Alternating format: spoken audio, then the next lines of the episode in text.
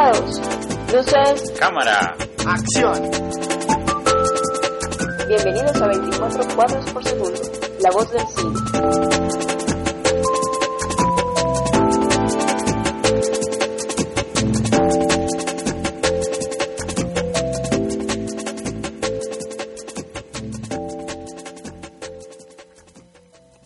Sean todos bienvenidos una vez más a 24 cuadros por segundo. Es un placer estar con ustedes para hablar y disfrutar de cine, que es lo que nos gusta y nos apasiona. Mi nombre es Vincent Hill. Buenas tardes a todos, mi nombre es Harvard Hill, hermano de Vincent, y aquí estamos pues de nuevo para hablar de cine el día de hoy. Así es, recuérdanos las redes sociales y el correo. Bueno, nos pueden encontrar en muchas redes sociales, empezando por el blog 24 cuadros por segundo blogspot.com donde pueden bajar todos los programas anteriores de radio, además de descargar nuestra revista, revista digital gratis que sacamos cada dos meses. También pueden visitar nuestra página en Facebook 24 cuadros por segundo, donde pueden ver noticias, trailers, pósters de nuevas películas y pueden comentar pues todo lo que quieran. Y también nuestro correo 24 cuadros por segundo arroba gmail.com, todo en letras. Además de participar de la sección eh, reciente que tenemos de la encuesta, donde eh, preguntamos pues cuál es su película favorita y los temas que tratamos aquí en el programa. Es correcto. Así que, bueno, ya lo saben, pues para que participen y se pongan en contacto con nosotros. Así es, seguimos aquí en 24 cuadros por segundo, la voz del cine. Noticias. Bueno, el día de hoy les traigo una noticia acerca de otra de estas series de, te de televisión que como ocurre en la actualidad van a ser una adaptación de una película cinematográfica. ¿De cuál? Estamos hablando pues de, del productor famoso Steven Spielberg, ¿cierto? Gran director de cine, sí. que también pues, eh, tiene mucho, una gran carrera como productor, en este caso también como productor de series de televisión. Recordemos que el amigo Spielberg produce la serie Under the Dome, basada en la novela de Stephen King. Uh -huh. También produce la, la serie, nueva serie Extant, que está protagonizada por Halle Berry, o Fallen Skies. Sí. Bueno, pues se habla mucho que el señor Spielberg está pensando en hacer una adaptación televisiva de su película Minority Report. Ah, qué bien. El, la película basada en, en, el, en el cuento de Philip K. Dick. Sí, es correcto. Uh -huh. Y se cuenta pues que Spielberg quiere eh, contratar a Max Borenstein para hacer el guion. Y recordemos que este guionista es el, el que trabajó en la última adaptación de Godzilla, que aún no la vemos, uh -huh. pero le fue bien en taquilla y en crítica. Eh, ¿Va a ser otra vez con, con Tom Cruise? No, no, no, no creo, sí. Ahí sí, o sea, todavía no está confirmado ninguno de los actores porque esto apenas está en, en gestación. Pero más allá de esta noticia, que quería preguntarte más bien que qué piensas de todas estas adaptaciones eh, televisivas que están haciendo, que se están haciendo sobre películas clásicas o no tan clásicas. Pues sí que como que esa tendencia de, de que no hay mucha imaginación en, en, Hollywood, primero con los remakes, con secuelas y reboots, y ahora pues con eh, ya la, la tendencia es en basarse en películas para, para crear series de televisión. Se busca entonces historias de películas que, que puedan funcionar para un formato mayor y, y las alargan pues y las adaptan a, para televisión, pero, pero no tiene que ser pues necesariamente malo porque pueden ser buenas adaptaciones pues pero pero como que no hay mucha imaginación entonces. Sí eh, eso es digamos una de las grandes constantes de la, en la actualidad el, tratar pues de volver a viejas glorias o alargar éxitos pues pasados como como los casos pues de por ejemplo la eh, el bebé Rosemary, ¿cierto? Que hicieron una miniserie, por ejemplo. Sí, o Fargo. O, o Fargo, aunque la serie Fargo eh, tiene pues muy buenas críticas. -huh. Pero también tiene que ver con el, con el formato cinematográfico que tienen las, las series de televisión, ¿no? Que cada vez se parecen mucho más ah, al sí, cine. claro. Ajá. Así que... Y eh, actores y directores están yendo también para la televisión. Eso haría pues para un buen debate, pero bueno, solo, simplemente quería traer esa noticia pues el día de hoy. ¿Qué nos tienes vos, Vincent, para hoy?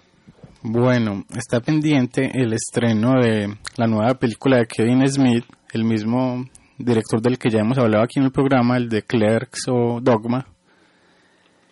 Él, eh, que regresa pues al terror luego de su, de su exitosa Red State, eh, entonces con la película pues Tusk. Sí. Pero esa no es la noticia. Sí, sí, porque la película ya está terminada. Ajá. Bueno, se había dicho pues que él, o él había dicho pues que se iba a retirar. ¿Recuerdas cuando cuando dijo pues que no iba a seguir haciendo películas que de hecho yo creo que había dicho que solamente iba a hacer Clerks 3 y, y ya ya iba a dejar de hacer. Sí. Pero siquiera pues cogió impulso. sí. Y y digamos que abandona como que ese estilo que, que había mostrado toda su carrera fílmica, ese, esa comedia eh, disparatada pues y muy al estilo suyo que, que no a muchas personas le cae bien, porque a la crítica de hecho la no le gusta pues no le gusta mucho la crítica este director eh, me parece a mí no bueno. sí sí los críticos lo, lo ven como con muchas falencias pues. Pero entonces ya se ha centrado pues más como en estilizar más desde la parte visual sus películas y, pues siquiera que se ha centrado también en, en, el terror. Sí, y entonces... Eh, bueno, entonces la noticia tiene que ver eh, con su siguiente película que se dice pues que, que, será parte entonces de una trilogía que inició con Tusk, eh, una trilogía que, que, que se denomina True North Trilogy Seguiría entonces, sí. Eh, True North, o sea, como el norte verdadero. Exacto, sí. La tercera sería un film llamado Moose Jaws, o tiburones Moose, no sé, ¿qué es Moose? Eh, es el animal, ah, ah, sí, es el animal. Esa sería la tercera y la segunda que ya se está preparando se llamará entonces Yoga Hoosers y ya hay actores pues confirmados para, para la película. Para la tercera. No, no, para la segunda. Ah, pues está adelantando pues todos los últimos siglos que hacer Kevin Smith hasta que se muera. y, eso que no ha hecho Clerks 3, que ya también tiene el guion. Bueno, pero... ¿Qué actores? Entonces es la hija de Kevin Smith. No la conozco. la hija de Johnny Depp. Tampoco la conozco. Y Johnny Depp. Ah, ok. y se ve muy, muy interesante esta película.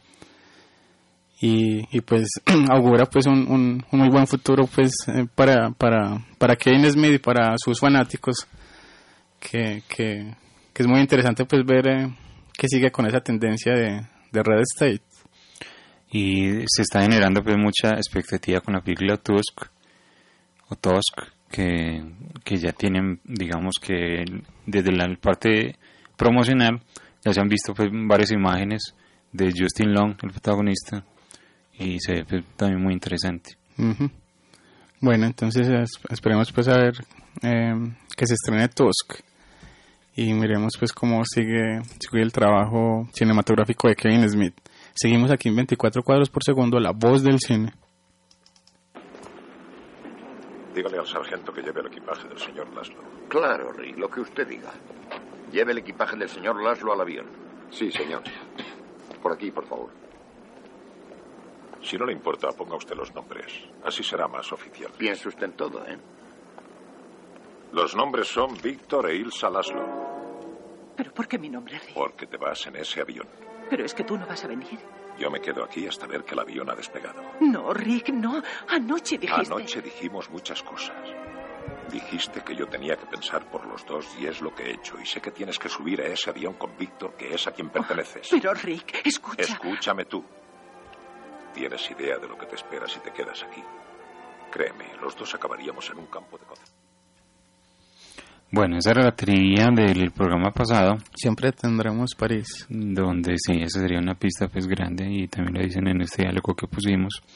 Eh, nadie respondió, pero se trata pues del clásico de Michael Curtis, del año 1942 llamado Casablanca.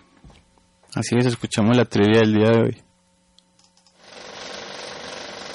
Trivia.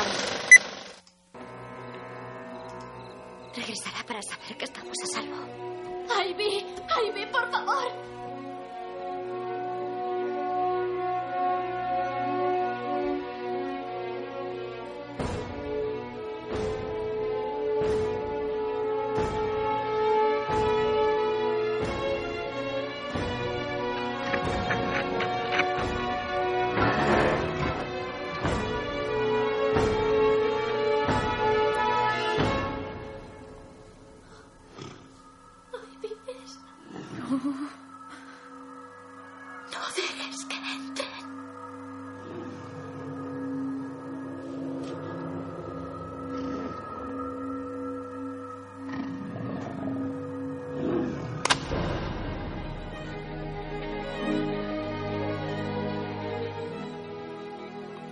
Tanto el diálogo, sino los sonidos y la música la que ayudan a recordar pues qué, qué película es. Ok. Eh, pero sería bueno que les dieras, le dieras una, una pista a los oyentes. Bueno, puede ser una de las actrices de la película. Sí. La protagonista que es eh, Bryce Dallas Howard. Ujú. O Bryce. Sí, Bryce, la hija de Ron Howard, el director. Ujú. Así que ya lo saben, eh, obviamente por la por el estilo de música ya pueden adivinar también el género, ¿cierto? Que no, no se trata por ejemplo de una comedia. Así que ojalá que se animen y nos escriban al- a la página en Facebook, por ejemplo, diciendo pues cuál creen ustedes que es esta película, que del diálogo que acaban de, que acabaron de escuchar. Así es. Seguimos aquí en 24 cuadros por segundo, la voz del cine. Tema del día. Bueno, y vamos a trabajar el tema del falso documental.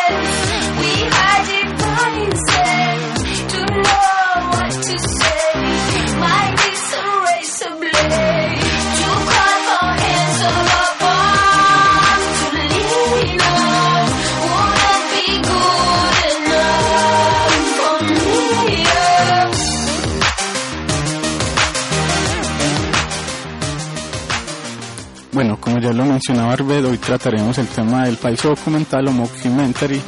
Pero antes entonces eh, miremos qué pasó con la, con la encuesta del día de hoy, eh, con el tema del día de hoy.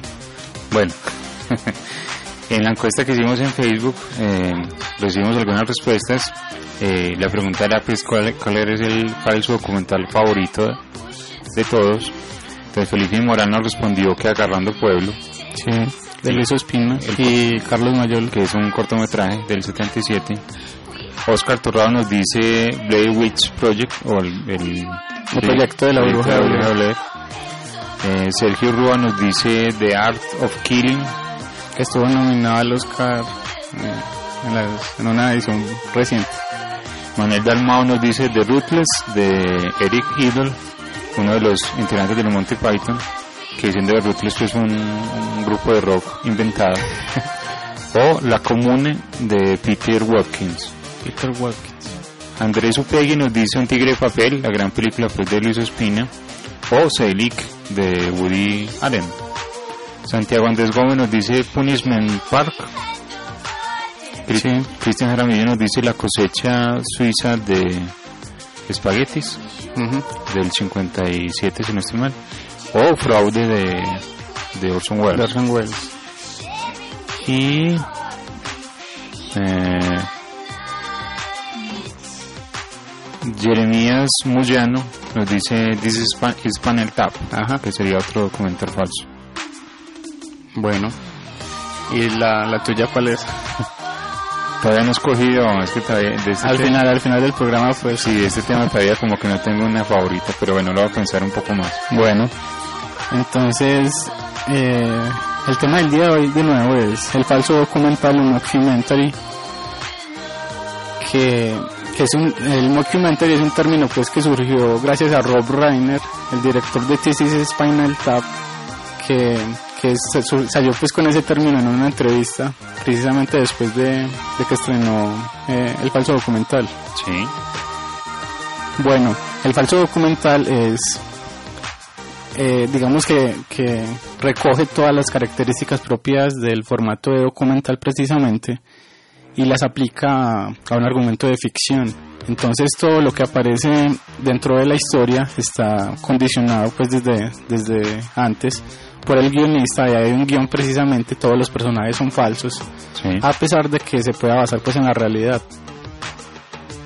Claro, normalmente son puntos de vista de la, de la realidad, como decís, pero eh, integrando pues personajes ficticios. En algunos casos se lleva también a la comedia, ¿cierto? Sí, o a parodia, por ejemplo, una sátira, O una especie de parodias. sátira, sí. Es correcto. Eh, pero también tiene que ver pues con, con pues del mismo formato, sí, Sí, del sí. documental. pues tiene que ver con la creación pues de historias eh, que no son reales pero que dan la apariencia de serlo. Eso es lo principal, lo- como para que que llame la atención y se note la verosimilitud, tiene que obviamente dar la apariencia de que lo que se está mostrando es, es real. Sí. Bueno, eh, dentro de, de este de este género hay, hay otro que, que ha surgido recientemente, pues como que es el, el fan footage, que se basa es que, que se encuentra pues una película que, que se grabó y, y se exhibe pues como al público.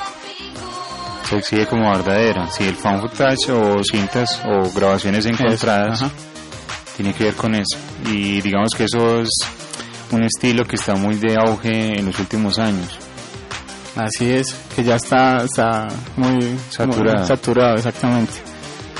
Bueno, el falso documental es, es interesante porque también, eh, como ya, como lo decíamos con el tema eh, pasado del, del programa anterior, con el- las distopías, muchos de estos se basan también en la, real- en la realidad para contar algo como de fondo, teniendo como excusa otro, otro argumento pues de ficción, como ocurre pues con un tigre de papel de, de Luis Espino. Ujú.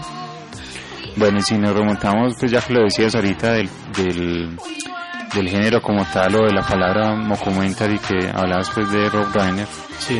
eh, también nos podríamos remontar hacia mucho más atrás con Orson Welles. ¿cierto? Con el programa de radio, Ajá, de exactamente. la sí. guerra de los mundos. que la- el, eh, el estilo que utilizó pues para, para narrar la historia de la guerra de los mundos fue hacer creer que era realidad. Y para las personas que, que llegaron tarde al programa creyeron que, que era una noticia que estaba sucediendo realmente y qué pasó con eso O sea que sí creían pues que iban a eh, estaba ocurriendo una invasión y pues hubo pánico en las calles, ¿cierto? Y todo pues un desorden y un descontrol. exactamente y, y hubo pues otro varios intentos de, de falso documental hubo varias versiones por ejemplo en televisión a mucho antes pues de, de los 80 por ejemplo que surgió pues Holo- Holocausto Caníbal Sí. también por ejemplo Agarrando Pueblo que es de los 70 Sí, del- y es colombiana Sí. y otras películas pues como Peter Walkins que, que estaba en la encuesta y, y otros eh, pioneros pues como de este subgénero E inclusive Woody Allen, ¿cierto? Porque ah exacto sí coge el dinero y pues toma el dinero y corre. corre sí Ese está grabado como un documental, ah sí pues un estilo de este, su de este primera tipo. película Sí. una de sus primeras Uno de sus primeros. Bueno, entonces comencemos con la revisión de las cinco películas que, que tratan pues el tema del falso documental del día de hoy. Seguimos aquí 24 cuadros por segundo, la voz del cine.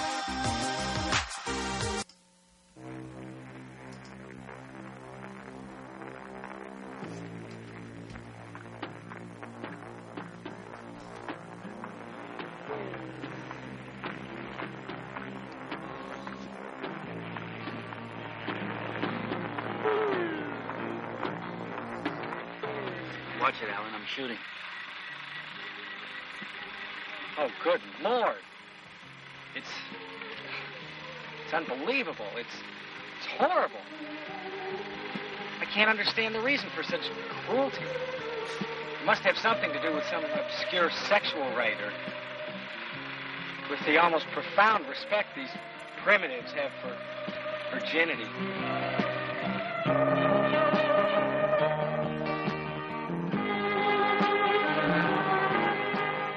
Bueno, ahí estamos escuchando lo mejor de la película, la, la banda sonora.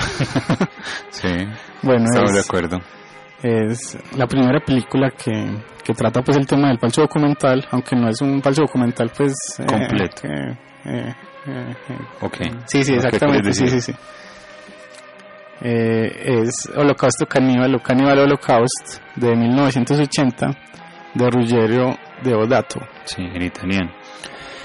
Bueno, decimos que es en parte falso documental y en parte no, porque la película cuenta, empieza como una película normal, ¿cierto? Que cuenta la historia de tres eh, periodistas estadounidenses junto con una mujer que se meten en la selva del Amazonas para hacer un reportaje y se pierden. Posteriormente mandan a otro grupo para buscarlos y lo que hacen es que se encuentran con unos aborígenes y, encuentran unas cintas que grabaron el anterior grupo. Cuando ven las cintas se dan cuenta pues, de lo que ocurrió, que fue, eh, digamos que este grupo de americanos se extralimitó, ¿cierto? Hizo toda una clase pues de perversiones, violaciones, torturas y que, bueno, convirtió pues todo en un baño de sangre, digámoslo así. Así que lo que después ven el, el nuevo grupo es, es, digamos, supuestamente las grabaciones reales de lo que pasó. Así que por eso lo metimos en el fan footage, eh, perdón, en el, bueno, sí, Sí, sí. perdón, fan footage o eh, falso documental porque digamos que la, la segunda mitad de la película es eso, es ver qué pasó con los periodistas anteriores. Y porque digamos que fue una de las pioneras, pues la pionera en ese, en ese sentido del fan footage, la que inició con, con, con eso de que hay un, que se encuentra pues como un- unas grabaciones perdidas y se exhiben pues como al público haciendo creer que son realidad. Y sobre todo que en este caso fue, fue muy famoso, fue muy sonado porque como los efectos fueron tan buenos de estos italianos, eh, digamos que muchos críticos y mucha, mucha gente pensó que, lo que veía en era de verdad. Así es. bueno, eh, por ejemplo, empezando pues con los datos curiosos, días después del estreno en Milán, el director fue arrestado eh, eh, por obscenidad y luego fue acusado de asesinar a los actores, a los actores de la película, por lo que ya mencionaba, pues tal por la, por, por la, lo real pues que se ven los efectos dentro de la misma. Y no sé si sabías esto, pero los actores tenían un contrato de no aparecer, de, de desaparecer por un año. A un año completo, no sí, lo sabía. para que se creyera pues que, que todo era real. Ujú.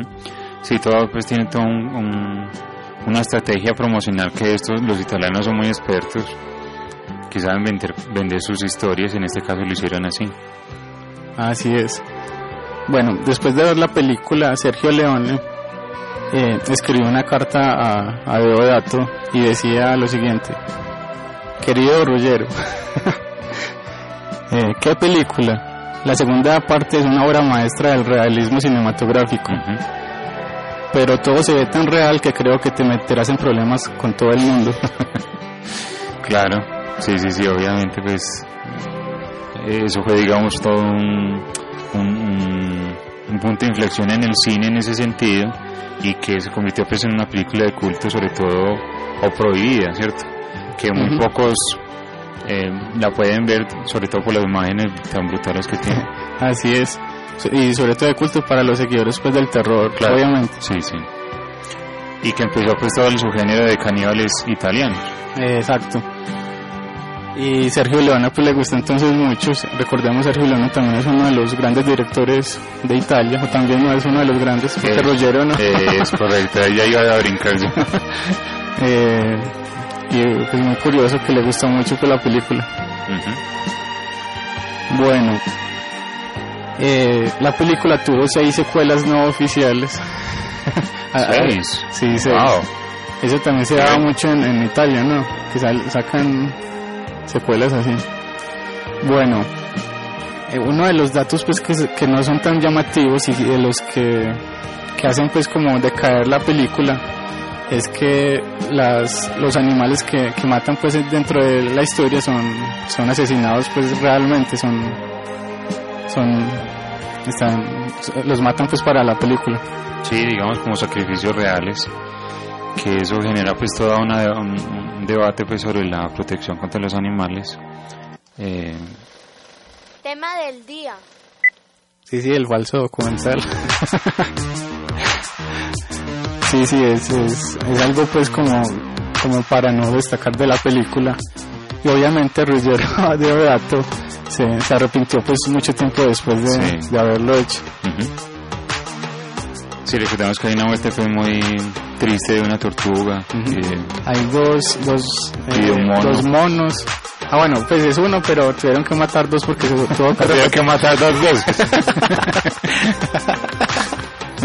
tuvieron que matar dos simios porque se repitió la escena, pues. Sí, sí. Y, eh, un, y un, y un marrano y yo no me acuerdo qué más. Bueno. Eh, y pues por, por esas escenas tan gráficas, por el realismo que, que muestran también la película, se bañó en, en más de en 50 países, tengo el dato. Sí, sí, sí, sí. Sí, es que estuvo en, en el top de la lista después de las películas prohibidas, eh, donde entran pues películas que tienen escenas muy fuertes, aunque pues como decíamos ahorita todos los, eh, algunos italianos siguieron con otras películas de caníbales que también son muy fuertes que también en, esta- en estas listas. Bueno, la idea de la película le surgió a Ruggiero eh, cuando veía pues una noticia que era sensacionalista en televisión y mostraba pues obviamente violencia explícita como sucede todavía pues por ejemplo en Colombia. Y, y también en unos documentalistas que murieron de verdad grabando a un grupo de caníbales en África entonces se basó en esa historia real Y cómo murieron. no sé Se los comieron. Bueno, no, eh, pues yo digo que en, ese sentido sí hay que defender un poco la película. Porque, o sea, a mí no me gusta la película, o sea, no, es- no es buena pues en realidad. Pero la imagen que tiene la gente es que simplemente pues gore, ¿cierto? Como una película de sangre y en realidad pues en el fondo, muy bien en el fondo, pero tiene, tiene una crítica al, al, al amarillismo, a los medios de comunicación, cómo manejan la, la información. exactamente Está sí. hecho de forma muy brutal pues, pero sí es una, una crítica al sensacional- sensacionalismo como bien lo decís. Ajá. Es muy interesante como, como, como cambia esa segunda mitad de la película cuando encuentran pues las, las, las grabaciones Sí. y, y, y- y ahí entra pues esa crítica que menciona Arbed y, y esas imágenes pues tan fuertes y ese realismo tan brutal que, que se exhibe pues con esa segunda mitad. Y es un contraste pues de supuestamente los caníbales que son los salvajes, en realidad pues los, los estos americanos son los que dañan la naturaleza, ¿cierto? Bueno, esta fue la segunda película de, de, de, de la trilogía de Ruggiero, de la trilogía Caníbal. Sí. Bueno, eh, no, no es, no es, no es una muy buena película desde, desde muchos elementos, pero, pero hay que verla, ¿no? Sí, es una película que hay que ver. Porque es fundacional en, en muchos sentidos con lo del formato, pues que mencionábamos, Sí. y es interesante, pues en muchos otros también, como desde, desde, desde el mensaje, pues que, que, que brinda, como yo lo mencionaba, Arbed, y desde ese realismo, pues de las imágenes, para quien le gusta, pues el gore y, y, Sí. y las imágenes explícitas así de violencia. Lo único malo sería lo de las escenas de, de asesinato de los animales, pues, ¿cierto? Sí. Pero bueno, algo se ha hablado de, de una secuela, ¿cierto? Con el mismo dato, pero, pero todavía no se ha llegado a dar. No. Bueno, seguimos entonces para la siguiente película. Eh, aquí en 24 cuadros por segundo, La voz del cine.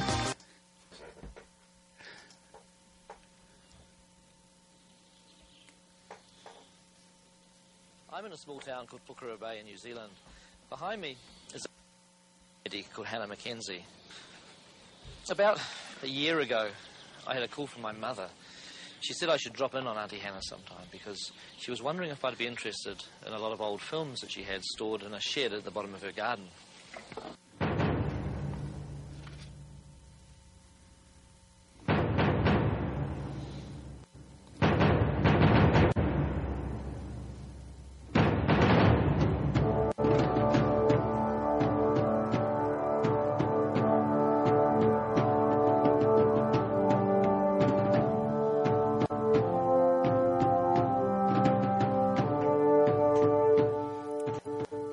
Entonces seguimos con la segunda película del día de hoy, con el tema del falso documental.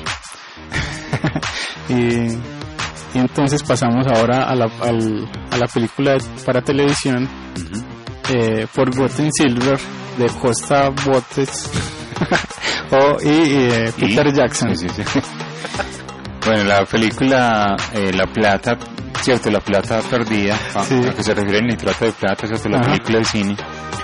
Eh, cuenta la historia de Peter Jackson, el director que todo el mundo conoce como el director de la trilogía El Señor de los Anillos. Sí, Este neozelandés que un día cualquiera se encuentra con una con un tesoro, que son unas películas mudas en, en la casa de un vecino.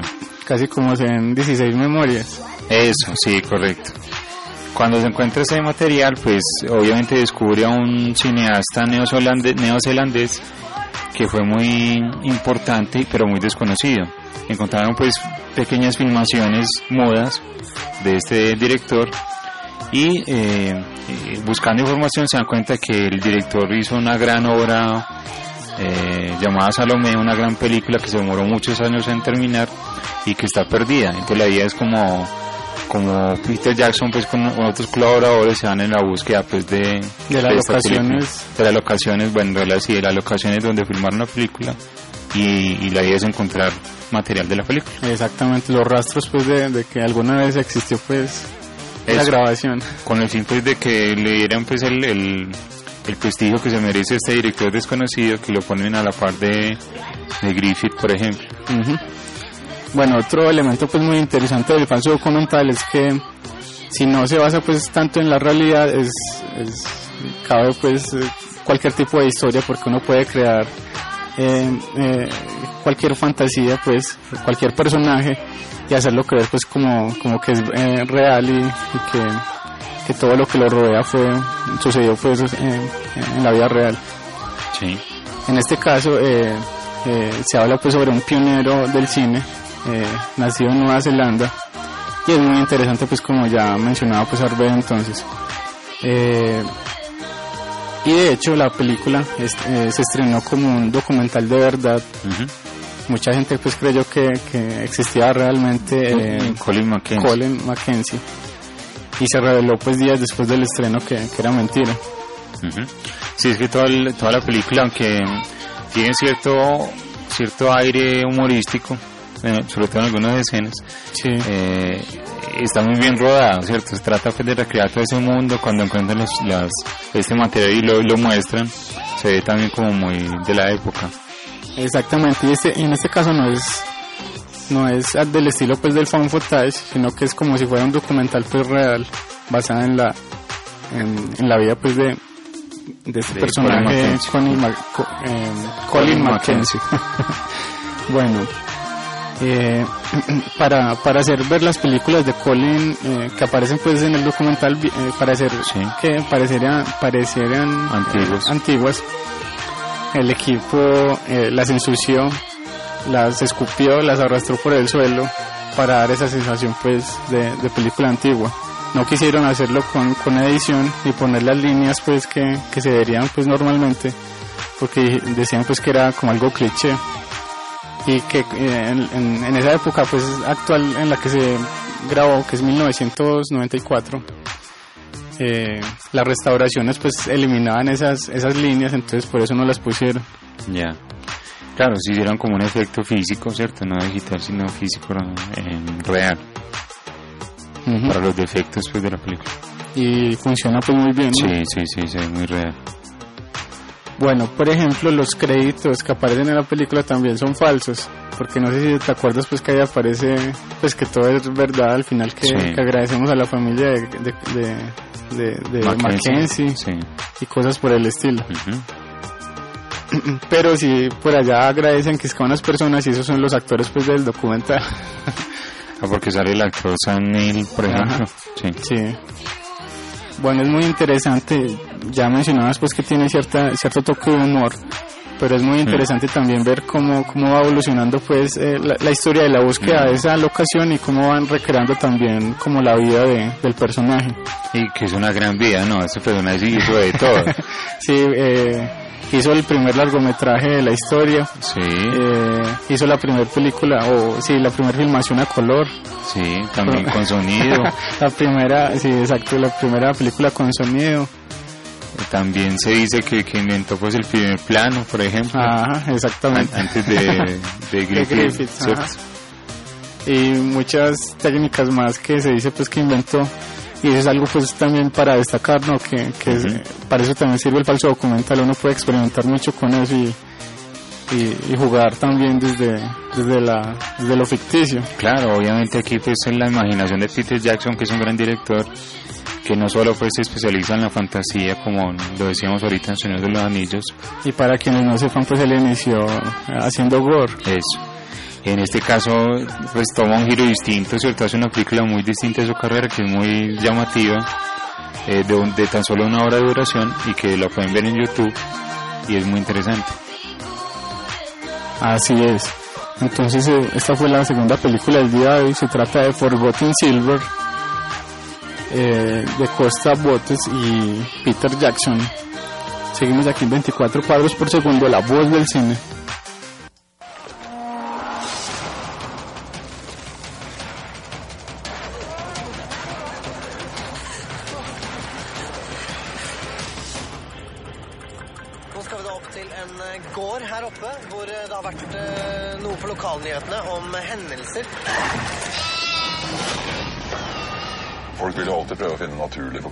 Sånne ting. Men hvis man oppsøker åstedet og leter etter spor, er det ikke vanskelig å finne ut om det er troll som har vært på ferde. Hvorfor skal ikke folk få vite hva som foregår her? Ja, det kan være. No. Bueno, y no se entiende mucho. Porque es en, en Noruego. noruego.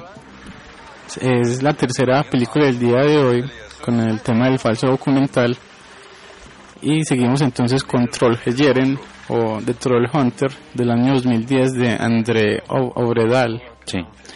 Que en este caso también está filmada como un documental, no como un fan footage. Eh, bueno, en este caso cuenta la historia de unos eh, periodistas que están en Noruega cubriendo una noticia y digamos que por esas cosas del destino se encuentra con una conspiración del gobierno. Cuando encuentran a un, a un tipo muy peculiar que trabaja pues digamos eh, o tiene un trabajo pues muy distinto en el mundo que se trata pues de controlar a los unos trolls gigantes que viven en, en- en Noruega, en una parte de Noruega. Entonces la idea es como, como no dejar que los trolls avancen en el país y mantener los contenidos en un solo lugar. Pero para hacer esto, el gobierno noruego hace- lo que hace es una, una, un manejo de la información con el fin de que la gente no se entere de esto, para que no haya caos. Esa es como la historia. Algo muy, muy interesante, muy llamativo, que también resulta original pues dentro del género. Y, y bueno, también eh, los efectos también son, son importantes pues para la película, para dar esa sensación precisamente de, de verosimilitud y realidad. Ujú. Sí, aquí todos los efectos están muy bien hechos, sobre todo que, que con la cámara en mano pues siempre nos está metiendo en, en medio de la acción, ¿cierto? Sin, eh, digamos, en todo, toda esta situación de cuando los persiguen los trolls, donde duermen, donde se convierten en piedra de día, ¿cierto? Que son- es muy interesante. Sí. Bueno, la película contiene numerosas referencias al, al, al folclore escandinavo. Entonces es muy interesante también desde el argumento, desde el guion y desde los personajes, pues desde los mismos trolls y desde el equipo pues eh, del documental. Sí, el equipo de producción. Bueno, eh, en la película actúan muchos eh, comediantes noruegos. Ah, eso sí no sabía yo. muchos, muchos actores del casting son comediantes muy famosos y reconocidos pues en, en- en Noruega. Mm. Bueno, y también que el director es eh, publicista, ¿cierto? Com- comenzó como publicista y digamos que saltó a la gran pantalla con esta película que tuvo mucho éxito, éxito internacional. Exactamente, y se dice pues que, que, se, que se va a hacer un remake en Estados Unidos, que, que era algo pues muy obvio. Y no sé si pues si, si logrará superar pues a la original. Sí. Eh, esta es una película pues que tiene mucha fantasía, pero que es muy original como lo decías y está muy bien contada sobre todo desde el punto de vista visual, que aprovecha mucho lo que decía ahorita de la cámara en mano, ¿cierto? Del, del, de la grabación tipo documental con todos estos gigantes, pues, ¿cierto? Que, que, que asombran en pantalla, ¿no? Ah, porque son trolls gigantes pues. Sí, sí. Sí, claro, que no son trolls chiquitos, pues, no, no son gnomos, pues, sino un troll, un troll muy gigante, ¿cierto? Ajá. Y es también muy interesante eso de la manipulación pues del gobierno que, que, que mantiene pues oculto esa información al, a, la- a las personas. Claro, entonces de ahí viene el nombre del Troll Hunter, que es un cazador de trolls, ¿cierto? Es el que lo mantiene a raya, digámoslo así. Así es, entonces es una película muy recomendada, de hecho es algo pues como desconocida. y que se destaca pues dentro del género del falso documental. Entonces es Trollfejeren o The Troll Hunter del año 2010 de André Obredal. Seguimos entonces aquí en 24 cuadros por segundo, la voz del cine.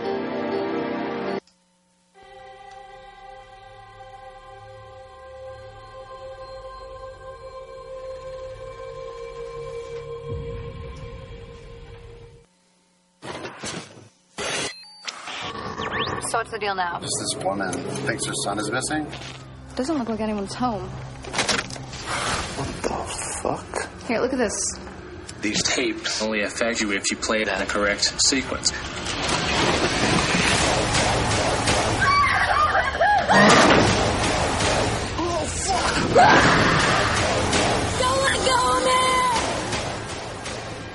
Bueno, seguimos entonces con la cuarta película del día de hoy.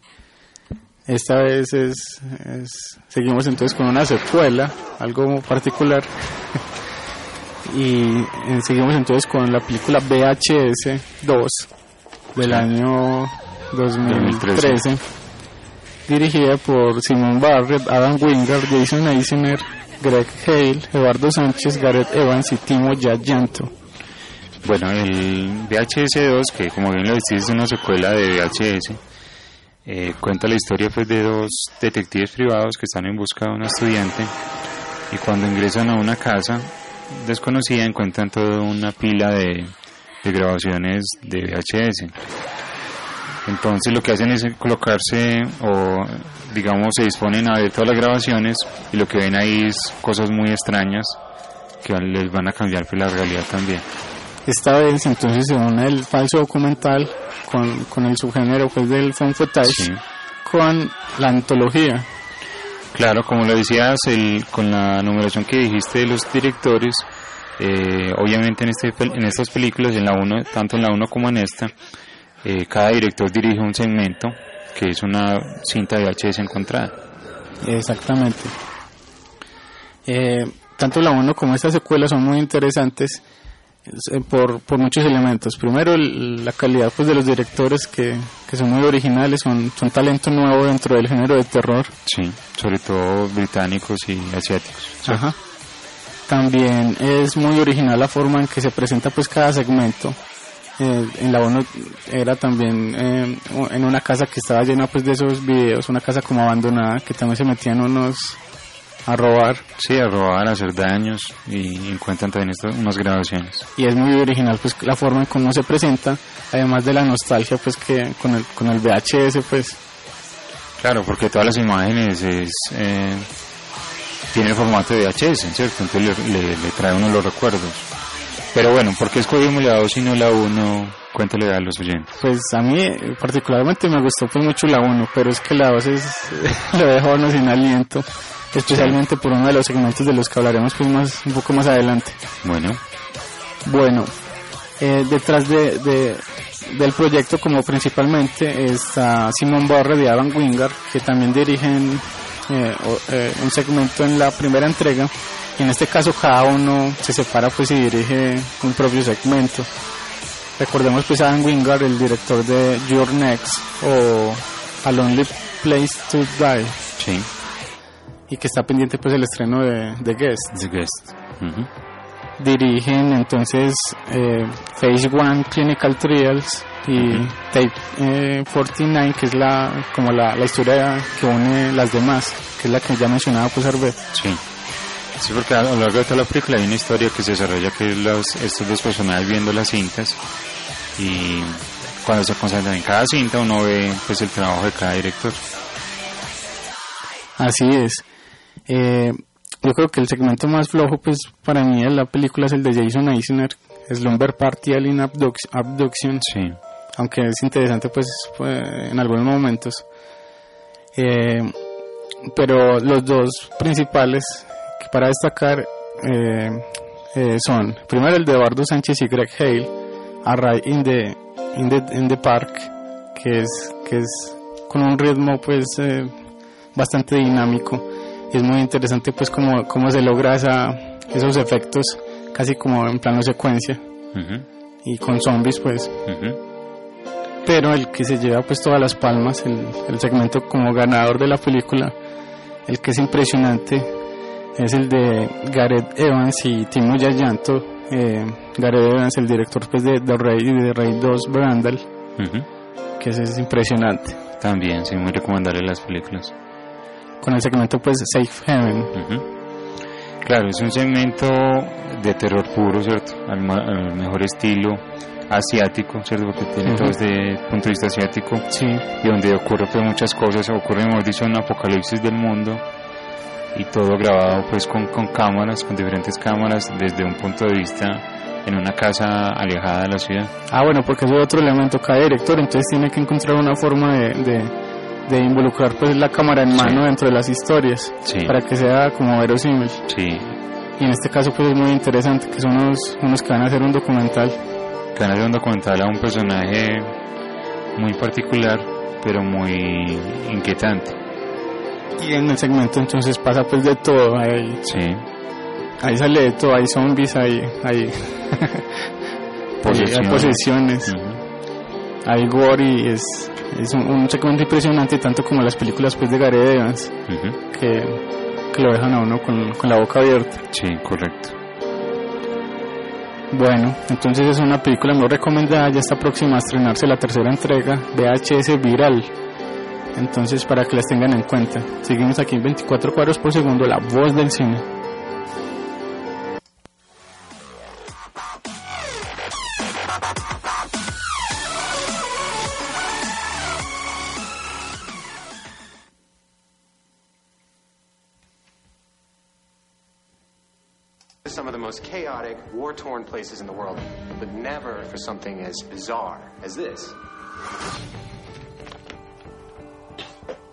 Are. Welcome to Eden Parish. You guys built all this? Father had a vision, and we built heaven here on earth. Who is Father? He's the guy that started all of this. Can we speak with him at some point? He agreed to sit for an interview tonight at the gathering. Bueno, y llegamos entonces a la quinta película del día de hoy. Parece que estuviéramos en estrenos, porque yo creo que es la primera vez que hablamos de una película tan reciente, ¿no? Sí. Es del año 2014 y es The Sacrament de Ty West, que es uno, por ejemplo, de los directores que dirige un segmento en VHS1 y es uno de los eh, buenos directores de terror recientes. Bueno, el Sacramento eh, del año pasado, ¿cierto? De 2013, como lo decías. Ah, yo de hecho del 2014. Ah, pues de no te dije. Más del 2013. Sí, sí, ajá. Pero pues se estrenó este año, sí. pues sí. Eh, bueno, cuenta la historia pues de un líder religioso que, que digamos que tiene su propio cielo, ¿cierto? Su propio paraíso. En un sitio muy alejado.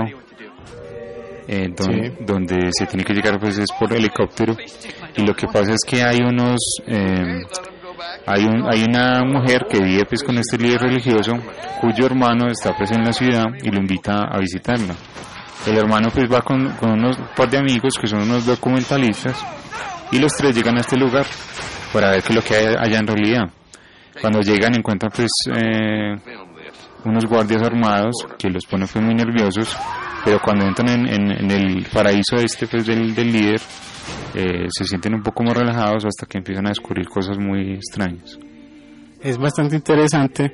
Esta vez eh, se involucra en la película eh, eh, muy bien el, el tema del product placement, pues el, el de involucrar un producto, en este caso es con la página Vice, ah sí que, que, que, que exhibe pues eh, muchas historias eh, eh, extrañas y, y particulares. sí En este caso son documentalistas pues de esa página que van a, a- a contar esa historia pues que, que parece eh, bastante particular porque el hermano de la, de la chica que mencionaba Arbet eh, cree que le está pasando algo malo, que por eso van a ir pues a ver qué, qué pasó con ella porque desapareció pues hace mucho. Claro, está preocupado. Pero digamos que, bueno, la, pues la película está basada en hechos reales, ¿cierto?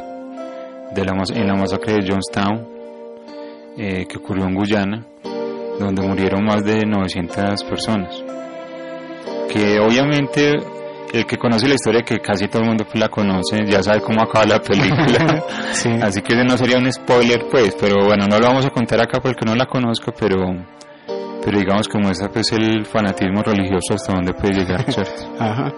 Eh, La película tiene muchos, como mucho parecido también en cierto sentido con Holocausto Caníbal, ¿no? Pero será por la selva, pues. Bueno, puede ser, sí. ¿Y por qué Lil Rod estará de productor? Pues que... Ah, sí. Que también tiene una película de caníbales para estrenar este año, ¿no? Que es como un homenaje pues al holocausto caníbal precisamente. Pero es bastante interesante entonces el Sacramento. Eh, eh, se recurre a muchos eh, actores que son amigos del director que actuaron también, por ejemplo, en, en Your Next, que es de Adam Wingard, donde actúa pues también Ty West. Sí. Y es bastante interesante entonces cómo se va descubriendo todo, todo lo que hay detrás pues de, de ese culto religioso, de esa sociedad que se creó ahí en medio del- de, de- de la selva Ujú. y que aparentemente pues es un, es un jardín del Edén. Sí.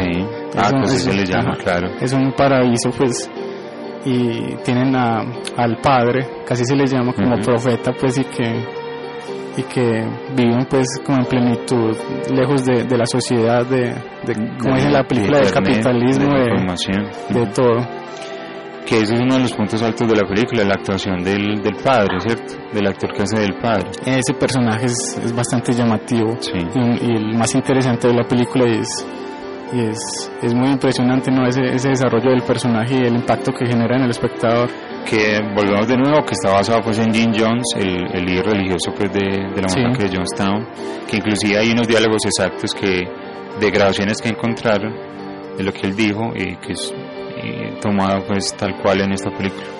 Porque Pero- uno de los puntos fuertes de la- del, de- del Sacramento es cuando uno de los documentalistas entrevista al, al Ah, padre. sí, correcto. Sí, sí, está muy bien ya esa escena.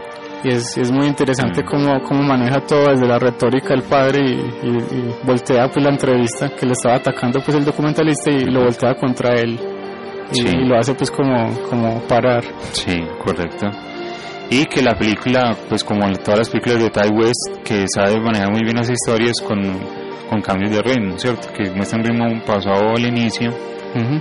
Y va aumentando, va aumentando y lo va metiendo uno más, más en la historia. y siempre también maneja unos personajes muy interesantes. En este caso, pues como ya lo decíamos, de- con el padre y también con los, con los documentalistas. Especialmente pues el, el, el principal. No el hermano pues de la chica, sino, sino otro de los que lo acompaña. Que aparentemente no, es el- no va a ser el protagonista, sí, pero después, eh, es Sí. el- obviamente como él es el, el que va a grabar, Claro. la, el, el- el espectador pues se queda obviamente con, con, con él, con lo que ve la cámara. Ujú. Bueno, Bueno, entonces es una película muy recomendada que posiblemente estrenen aquí en el país por ahí en un año. sí, bueno, de pronto Aquí se demoran muchísimo. no sé. Bueno, recordemos las películas que hablamos el día de hoy. bueno, comenzamos con Cannibal Holocaust Holocausto Caníbal. De Ruggiero Deodato. Continuamos con la película Forgotten o Forgotten Silver de Peter Jackson. Luego seguimos con la película Troll Hejeren o The Troll Hunter. Luego continuamos con la película VHS2 de muchos directores. y terminamos entonces con The Sacrament o El Sacramento de, de Ty West. Y recomendamos entonces algunos otros falsos documentales interesantes. Está Man Bites Dog, que está centrado como en un asesino en serie. Eh, el proyecto de la bruja de Blair, ¿cierto? Eh, Rec, Cloverfield, que me gustó mucho. El último exorcismo, que, que para- aparentaba pues que no era para tanto, pero sí es muy interesante. Noroi, Noroi, la película japonesa. Chronicle, la película del hijo de John Landis, que escribió el hijo de John Landis. Sí. This is Spinal Tap, la que mencionamos ahora. Agarrando Pueblo y un tigre de papel de Luis Ospina. Ujú. It Happened Here. Eh, The Truth About North Pole, que es uno de los primeros falsos documentales de la época silente. Bueno. O Selig, pues O- de, de Woody Allen. Ahora sí nos, podríamos, nos podrías decir tu película o falso documental favorito. Es, es bastante difícil.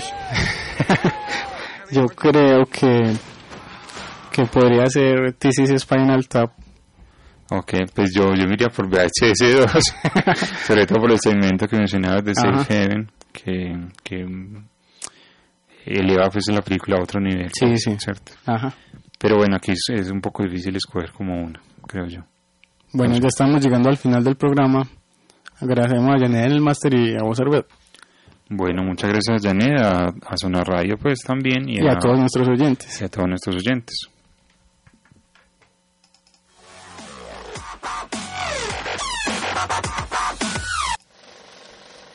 Banda sonora.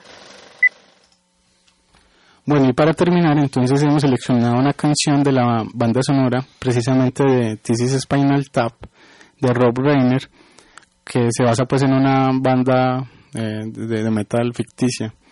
Entonces los dejamos con la canción Heavy Duty y nos encontramos dentro de ocho días en el siguiente programa. Recuerden disfrutar siempre del cine y esto es Heavy Duty.